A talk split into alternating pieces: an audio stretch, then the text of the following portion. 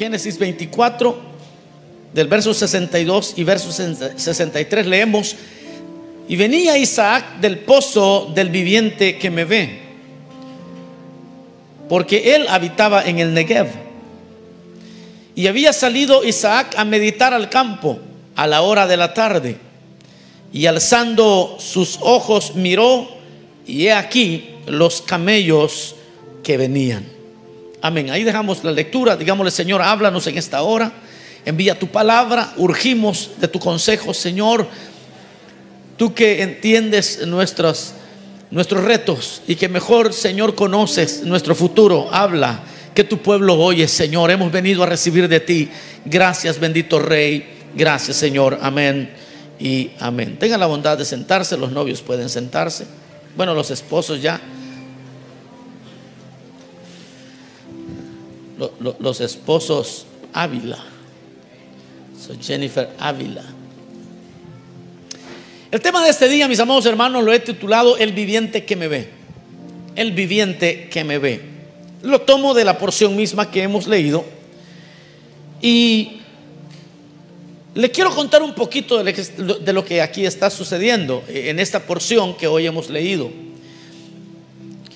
Eh, Isaac es el hijo de la promesa. Recuerde que Abraham, para los que no sabían, Abraham y, Sara no podían tener hijos, pero Dios les había prometido hijos. Y al pasar los, años, Dios cumple la promesa, 25 años después cumple la promesa y nace este niño tan deseado llamado Isaac. Isaac crece, se convierte en un hombre y Abraham, siendo alguien que tenía mucho dinero, era multimillonario, eh, le iba a heredar a, Isaac, su hijo, toda la riqueza, la tierra, todos sus logros. Pero antes de eso, Abraham manda a buscar una esposa para Isaac. Usted me va a decir, uy, qué extraño esos tiempos. No, hace como unos 100 años todavía era así. Todavía los abuelos, nuestros abuelos, todavía convenían con quién se casaban los hijos. ¿ah? Así, era, así se armaban las bodas. Estoy seguro que esta boda no se armó así. Pero, pero eh, en aquel tiempo, en los tiempos de Abraham, así era también. Que así como hace 100 años era aquí en nuestro tiempo, eh, lo fue en tiempos de Abraham. Y entonces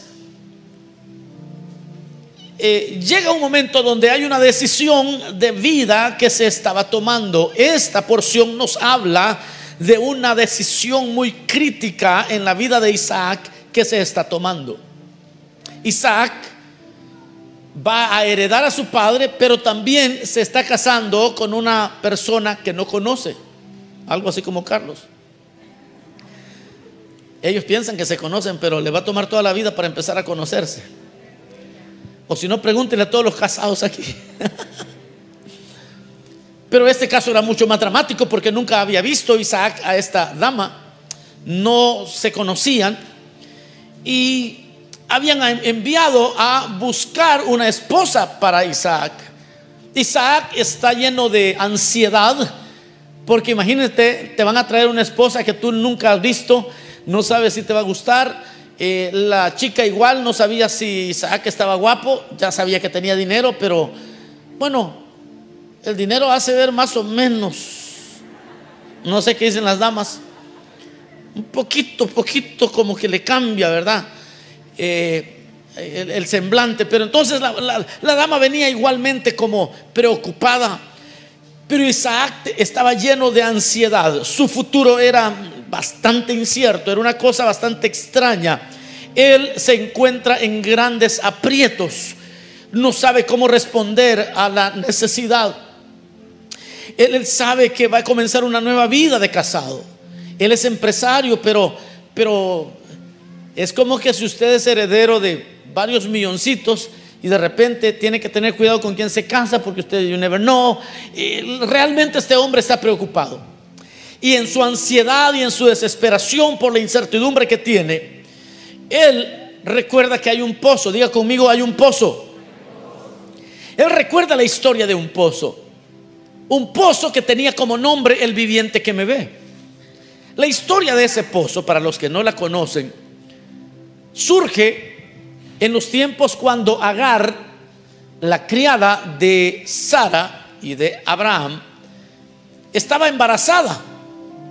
Pero Sara tenía envidia por Agar y la maltrataba, la abusaba, le faltaba el respeto, la verdaderamente sufría vejaciones horribles Agar. Y llega un momento donde Agar no soporta en su embarazo, no soporta lo que está sucediendo. Y ella decide mejor huir, embarazada, sin futuro, ella decide huir. En su huida, en el desierto, Dios la encuentra. Y le pregunta Sara, le pregunta Agar, ¿para dónde vas?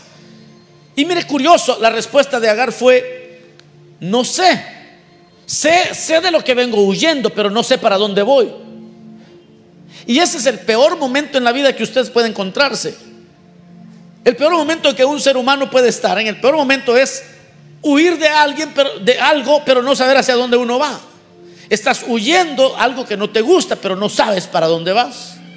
Ella estaba huyendo de las vejaciones, el maltrato, el abuso, pero no sabía para dónde iba. Y entonces Dios empieza a darle una esperanza que Agar jamás se había imaginado que podía tener. Le dice Dios, no te preocupes, ese niño que llevas en tu vientre, voy a hacerlo grande, yo voy a cuidar de ese niño. No te dé cuidado, regresa y ponte a las órdenes de Sara. Aquella mujer se regresó llena de esperanza, pero sucedió algo. Ella nombró el lugar donde ella estaba, que era un pozo. Ella, Agar, le puso nombre. Le puso el pozo del viviente que me ve. ¿Por qué Agar le puso ese nombre al pozo? Porque en la vida, mis amados hermanos, las personas solo ven las apariencias. Porque en la vida nadie conoce tu verdadera historia. Porque en la vida nadie puede entender por dónde has pasado. Nadie puede saber por qué eres como eres. Nadie puede adivinarle por qué a veces eres callada o callado. Nadie puede saber por qué eres un poco así que te cuesta confiar en las personas. Nadie sabe por dónde has pasado. Las apariencias engañan. Y entonces Nadie puede entender el dolor tuyo. Nadie puede saber si pasaste una violación. Nadie puede saber si experimentaste el abandono de, una pareja o de tus padres. Nadie te, te ven. Si es una dama, se ve muy arregladita y ella se arregla su cabello, se, se pone un poquito de make-up, se ve muy linda. Pero detrás de esa dama hay una historia que pocos conocen. Y somos juzgados injustamente de personas que no saben ni de dónde venimos ni para dónde vamos. No sé cuántos están oyendo esto. Somos cruelmente juzgados por personas que no saben de dónde venimos y tampoco saben para dónde vamos. Y esos son los juicios más crueles. Y Agar había experimentado el juicio injusto y los abusos y ella ella nunca pidió estar embarazada. Fue idea de la señora Sara, fue idea del señor Abraham, que le pidieron rentado el vientre. Y ella como esclava, porque las esclavas no tenían, en ese tiempo no tenían mayor opinión, es decir, si sus amos le pedían que hiciera eso, tenían que hacerlo. Porque los esclavos eran posesión, no eran empleados, eran posesión de los amos en, ese tiempo. Y entonces ella lo único que había hecho era obedecer a su ama, a, Sara. Pero ahora estaba sufriendo. Y nadie conocía su historia.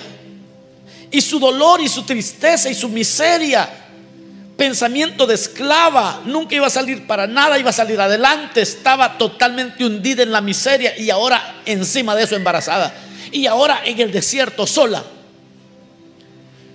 Agar estaba en el momento más incierto que una mujer puede estar. Agar estaba en, en, la incertidumbre más abyecta, más profunda que un ser humano puede estar. una mujer embarazada in the middle of the desert, en medio de un desierto, esperando que nazca un hijo, sin alimento, sin techo, sin nada.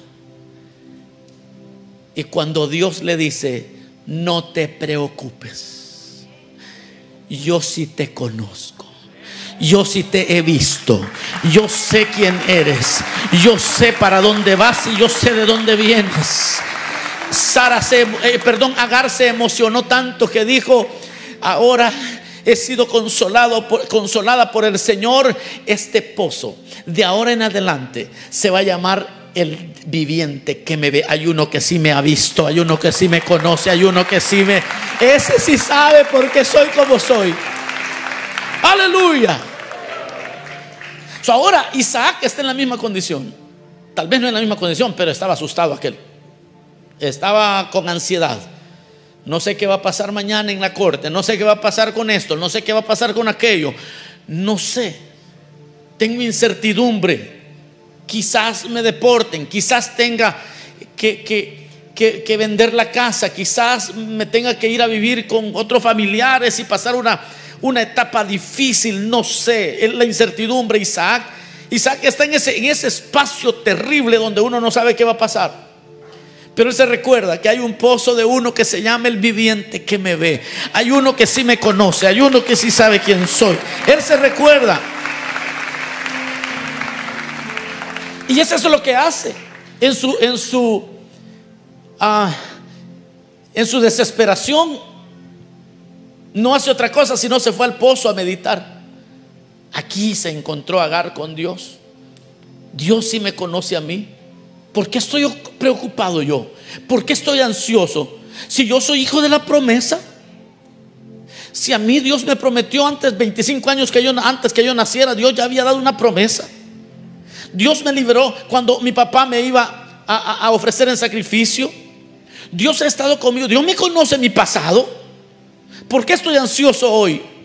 Yo lo mismo te digo hoy, yo no sé por qué has estado ansioso esta semana, pero el Señor te dice, yo conozco tu pasado, conozco tu presente y conozco tu futuro. Yo soy el que te ve, yo soy el que te ve cuando duermes, cuando caminas, cuando trabajas, cuando lloras, cuando ríes. Yo soy el que te ve.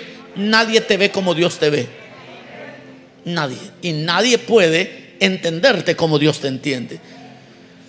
Así que el que me ve lo que significa es que hay alguien que me conoce, no solo mi pasado, ni mi presente solamente, pero también mi futuro. Y eso es lo que llegó aquel hombre a meditar. Pero hay algo todavía más profundo en esto. Porque usted está diciendo, y este sermón es para los para una boda. Ahora lo va a entender. La segunda cosa que Isaac hace en esa meditación del pozo del viviente que me ve es que el viviente que me ve me conoce y sabe lo que yo necesito. Oye.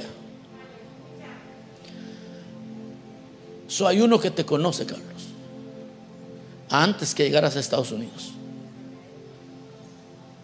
Antes que te imaginaras ser hasta creyente. Y ya sabía lo que necesitabas y pensó en y antes que a ella se le ocurriera verse vestida de blanco caminando aquí, ya el Señor, que te conoce a ti y que te conoce, ni tu mamá te conoces, ni tú misma te conoces así. Su Isaac hizo lo correcto. Es que muchas parejas se equivocaron. Y se equivocan porque en lugar de ir al viviente que me ve, que el que, sabe, ah, el que, aquel que sí sabe, ah, el esposo que necesita la sierva, se van a buscar un chamaco por ahí, un chavo, un amigo por ahí, y se van a dar en todos los dientes. Y él, en lugar de ir a meditar y a presentarse delante de aquel que lo conoce, que conoce bien, el viviente que me ve. Dicen, no, yo voy a los retiros, pero voy a buscar novia. Y, andan buscando, andan buscando, andan buscando. Cuando el que conoce realmente es el Señor. Él es el que verdaderamente, Él es el que verdaderamente conoce. Y por eso Isaac se va a ese pozo porque él dice, es que es que yo no sé qué mujer me van a traer. Yo no sé si esa va a ser una diabla, mano. Me imagino que está preocupado. ¿Qué le parece que le traigan a su cónyuge y le digan, vaya, este es, cásese? Hmm. Yo no sé cómo le daría a usted, pero yo estuviera asustado. Porque usted, otra vez, las apariencias engañan. Puede estar bonita por fuera, pero puede ser, puede ser un problema. Puede ser guapo por fuera, pero es un monstruo por dentro. Pero hay uno que me conoce y no tengo que tener miedo porque el que me conoce sabe a quién. Sabe quién será esa persona. el viviente que me ve es que me conoce y sabe qué es lo que necesito. El, viviente que me ve representa, o más bien es esta idea de que Él conoce las injusticias. Él conoce. Miren, hermano, cuando yo hablo acerca del que conoce, sabe, sabe lo que necesito.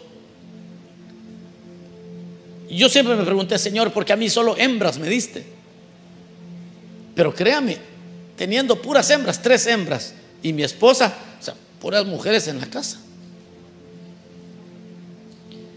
Ahí cualquier indicio de machismo me lo arrancó hace ratos. Yo imagino que el Señor dijo, ah, a este ya sé cómo lo voy a agarrar. Este ya sé lo que necesita. Así que yo no sé por qué vos, pero es seria.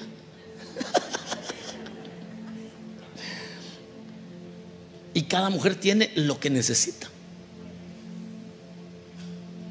Mire a su esposo si está a la par de él.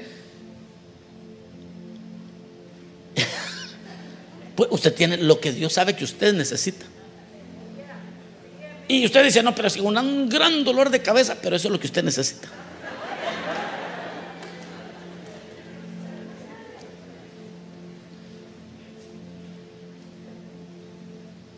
Y es curioso cómo el Señor va obrando, hermano, en la vida de las personas. Pero Él no solamente nos da lo que necesitamos para transformarnos, pero también para edificarnos. Él sabe exactamente lo que necesito para cumplir sus propósitos. Mire, fíjese que a veces yo le, digo a mi esposa, le digo, fíjate que porque ella no se quiso ir a vivir conmigo allá a Los Ángeles, yo vivía en Los Ángeles cuando éramos novios y nos íbamos a casar, y entonces pero ella me dijo, no, mira, no tiene lógica porque nosotros el, trabajo lo tenemos aquí en North Hollywood, so, ¿por qué vamos a irnos para allá? Mejor tú ven y te vienes a vivir acá. Y pues desde ahí fracasé, perdón, desde ahí, desde ahí me dejé llevar y hasta aquí voy. El detalle es que yo la molesto, bromeamos mucho con ella. Y entonces eh, le digo, si te hubieras ido para allá, no sé cómo hubiéramos hecho. Me dice, es que si no, tú no hubieras encontrado tu ministerio, me dijo. Y entonces siempre me gana, porque cuando se mete en eso siempre me gana. Dice, porque aquí fue donde nos congregamos en un lugar donde el pastor te dio la oportunidad, te envió a predicar. E, es aquí donde el Señor tenía toda, toda su idea contigo. Es aquí donde el Señor te trajo. Es aquí donde ibas a ser útil. Y, y entonces entonces, yo recuerdo cuando venía de un ayuno, un día sábado. Yo recuerdo que venía de ese ayuno. Y entonces Maritza era mi amiga entonces, pero me llamó y por ahí empezó que fuéramos novios.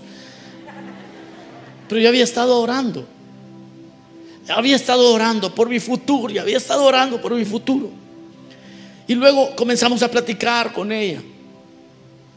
Y terminé casado con ella felizmente casado. Y entonces yo veo hacia atrás y digo, qué, qué maravilloso es vivir en el pozo de aquel que nos conoce.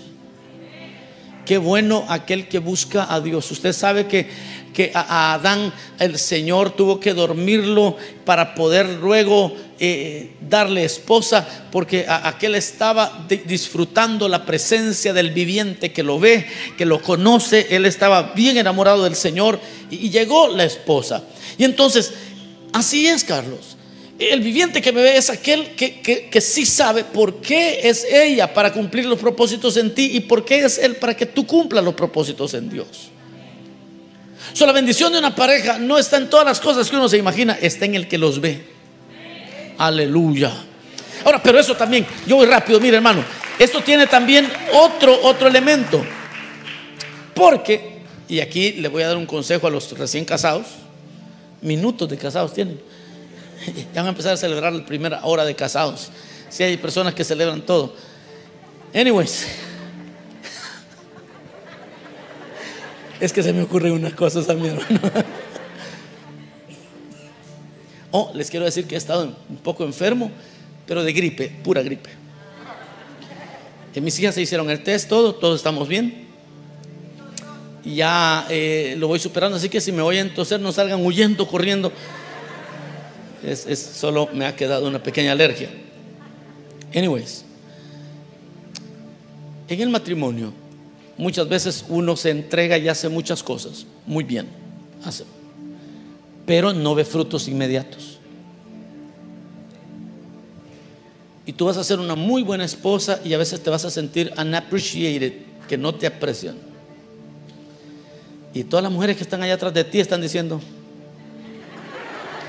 las caritas que hace, porque tienen mascarilla, no se les ve, pero...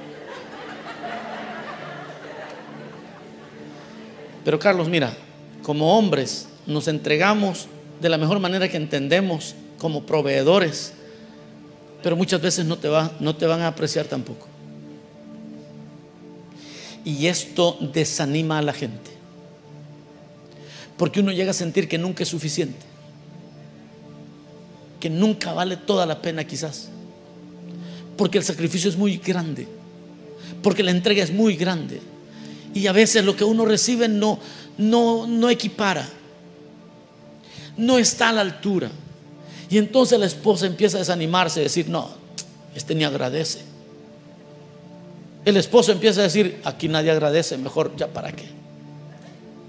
Y empiezan a alejarse, y empiezan a alejarse, y empiezan a alejarse hasta, hasta que llega un punto donde solo son como compañeros de, como, como roommates, como compañeros de habitación. Pero aquellos que viven bajo la sombra del omnipotente, los que viven bajo aquel que los ve, que los conoce. Cuando la vida es injusta y debes seguir haciendo el bien, vas a necesitar la convicción de que hay uno que sí te mira hacer lo que haces. Hay uno que sí sabe lo que tú estás haciendo por tu matrimonio, lo que tú estás haciendo por tu matrimonio. Hay uno que sí te conoce y Él siempre recompensa. Y Él te dice, pierde cuidado porque yo te voy a prosperar. Sigue haciendo lo que es correcto. Regrésate con Sara, sigue haciendo lo que es correcto. Porque te voy a prosperar. Y muchas parejas no terminan siendo prosperadas porque justo cuando el Señor lo va a empezar a prosperar, se rinden. Yo no estoy hablando de tolerar abusos. Yo no estoy hablando aquí de tolerar, eh, ¿cómo se llama? bueno, faltas morales. No estoy hablando de adulterio, no estoy hablando de que eh, la van a agarrar o lo van a agarrar como juguete a usted. No es, porque para eso aún la Biblia también establece orden.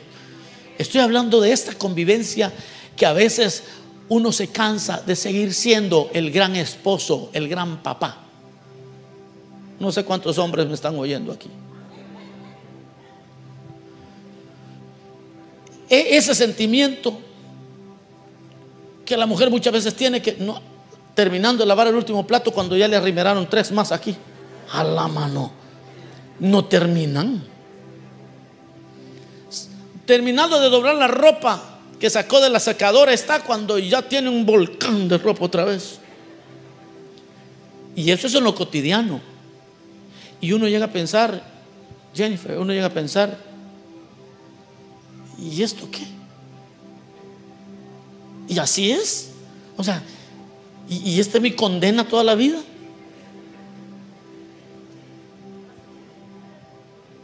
Entonces, cuando la vida a, a, veces parece injusta y a veces puede ser injusta, escuchen esto por favor, los que han venido, los que están viendo esto en la televisión, la vida es injusta, no puede ser injusta, es injusta. Porque nuestra justicia es Cristo y un día lo vamos a ver en su plenitud. Un día vamos a estar delante de Él y seremos satisfechos con todo lo que Él nos da. Pero cuando la vida parezca injusta o sea injusta, y usted tiene que tener la fuerza para seguir adelante. Recuérdese que hay uno que sí lo está mirando. Esto es para los servidores también, porque los servidores a veces hacemos mucho y no logramos ver toda nuestra bendición. David lo dijo antes de morir, aunque no vea toda mi justicia y aunque no vea todos los resultados de haber sido derecho en esta tierra, con todo yo sé que Dios me va a sustentar siempre, Dios me va a guardar siempre, Dios me va a bendecir siempre. Y estoy feliz. Wow el viviente que me ve en el cielo cuando se nos recompense. Nosotros nos vamos a, a, sorprender porque de repente nos van a empezar a premiar de cosas que pensamos que nadie vio. Y es que nadie vio y, nosotros lo hicimos y nadie nos vio y el Señor va a decir, ya, pero yo sí te vi, yo te vi, yo supe que lo habías hecho, yo te vi hacer lo correcto. Aleluya. Dios ha de bendecirme si vivo en comunión con el viviente que me ve. Porque muchas veces voy a requerir esa, esa certeza. Y que cuando todos piensan mal de uno, y cuando todos están juzgando mal, usted sabe que ha actuado bien y usted sigue caminando en presencia del viviente que me ve. Es que yo he estado en el pozo, es que yo he estado como en comunión con Él, es que yo vivo en comunión con Él. Y es que ahorita me están vituperando y me están diciendo cosas. Y a veces los chismes llegan más rápido allá, guateos, de lo que uno espera. Y desde allá te están llamando y allá te están diciendo, y solo tú sabes cuál es la verdad. Y entonces, pero qué bueno, qué alegría seguir haciendo lo correcto porque vives en presencia del que sí lo sabe todo, del viviente que me ve, del que todo lo conoce. El lugar, el lugar de mi victoria y el lugar de mi bendición es estar con ese, el viviente que me ve. Él sabe los, él sabe los trabajos que vas a tener, la casa que van a tener, los hijos que van a tener, cómo va a ser la vejez de ustedes. Él ya lo sabe. So, no se preocupen, vivan en comunión con el viviente que los conoce a ustedes. Y toda la iglesia, oigan esto, cuando la vida se vuelva incierta, cuando nos sintamos inseguros, cuando tengamos miedo, cuando nos quedemos solos y cuando hay mucho en juego, hay un lugar para todos nosotros. Hoy no tenemos que ir al Medio Oriente. No tenemos que ir a buscar el pozo ese. Deme la dirección, hermano. No necesito darte la dirección. Tú puedes llegar e invocar el nombre de aquel que dijo, yo soy el agua viva. El que quiera venga y beba. Aquí hay un pozo inagotable de convicciones, de favores, de misericordia no tenemos que ir a buscarlo muy lejos. Hoy tenemos la Biblia, tenemos la oración y estar siempre presentes delante del Señor. Y es que no puedo estar, no, no, puedo explicarles a todos en las redes sociales qué es lo que está pasando. No puedo explicarles, Señor, pero estoy delante de ti. Tú sí conoces, Señor. Tú sí sabes, Padre. Lo que debemos de conocer, yo termino. Lo que debemos de conocer es el pozo. Lo que debemos de conocer es ese lugar donde los derrotados son comprendidos y son levantados. Y hoy ese pozo tiene nombre, se llama Jesucristo, el Hijo de Dios, el que se hizo hombre y que vino a vivir en medio nuestro para que cuando nosotros le invoquemos, Él pueda darnos rumbo a nuestra vida vamos seguros con Él. No, no podemos vivir por las expectativas de otro, sino por la expectativa del Señor. Él, él sí sabe. Él conoce las intenciones, Él conoce por qué. cuando tú le dijiste a alguien, porque hay personas que van a venir y te van a decir, mire, fíjese que fulano, fulano de tal está haciendo tal cosa, ¿verdad? Que eso es malo. Y a veces usted dice, sí, la Biblia dice que eso es malo. Ah, y esa persona va y le da vuelta a las cosas y llega donde la otra. Mire lo que anda diciendo fulano, dice que usted, anda mal, dice que usted anda en pecado, dice que usted esto, así me estaba diciendo. Y le torcieron todo. Esa persona llega a buscarte a tu casa, a gritarte hasta de lo que te vas a morir.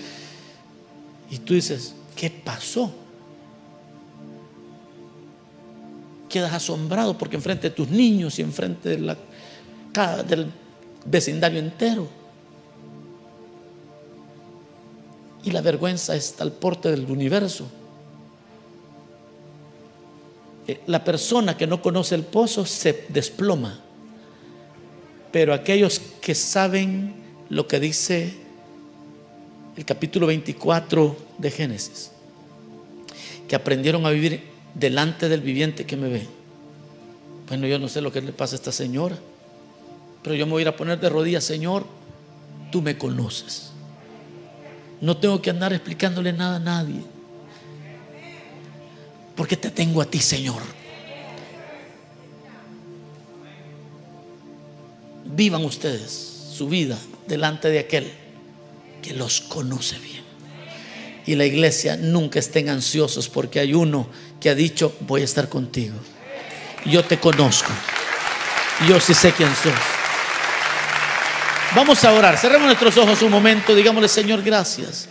Gracias, gracias por esta palabra que hoy nos has dado. Gracias, Señor, porque no somos víctimas de las circunstancias. Tú sabes lo que necesitamos. Tú eres el viviente que me ve. Tú eres el que verdaderamente conoce mi historia. Y también no conoces todo todo mi pasado solamente, sino mi futuro. Y ahora, Señor, quiero vivir todos los días ahí en ese pozo donde tú me conoces bien. Yo quiero invitar si hubiera alguna persona que hoy quisiera venir a Cristo, que quiere tener una relación con el Señor, que posiblemente ha sufrido de la injuria y ha sido víctima, como lo fue Agar. Pero hoy por primera vez quiere decirle, Señor, yo quiero vivir contento, contenta de que tú sí me conoces. Comienza esa relación, ven al pozo del viviente que te ve, de aquel que sí conoce tu pasado, de aquel que sí conoce por dónde has pasado tú. ¿Habrá alguna persona que necesite aceptar a Cristo o quizás reconciliarse?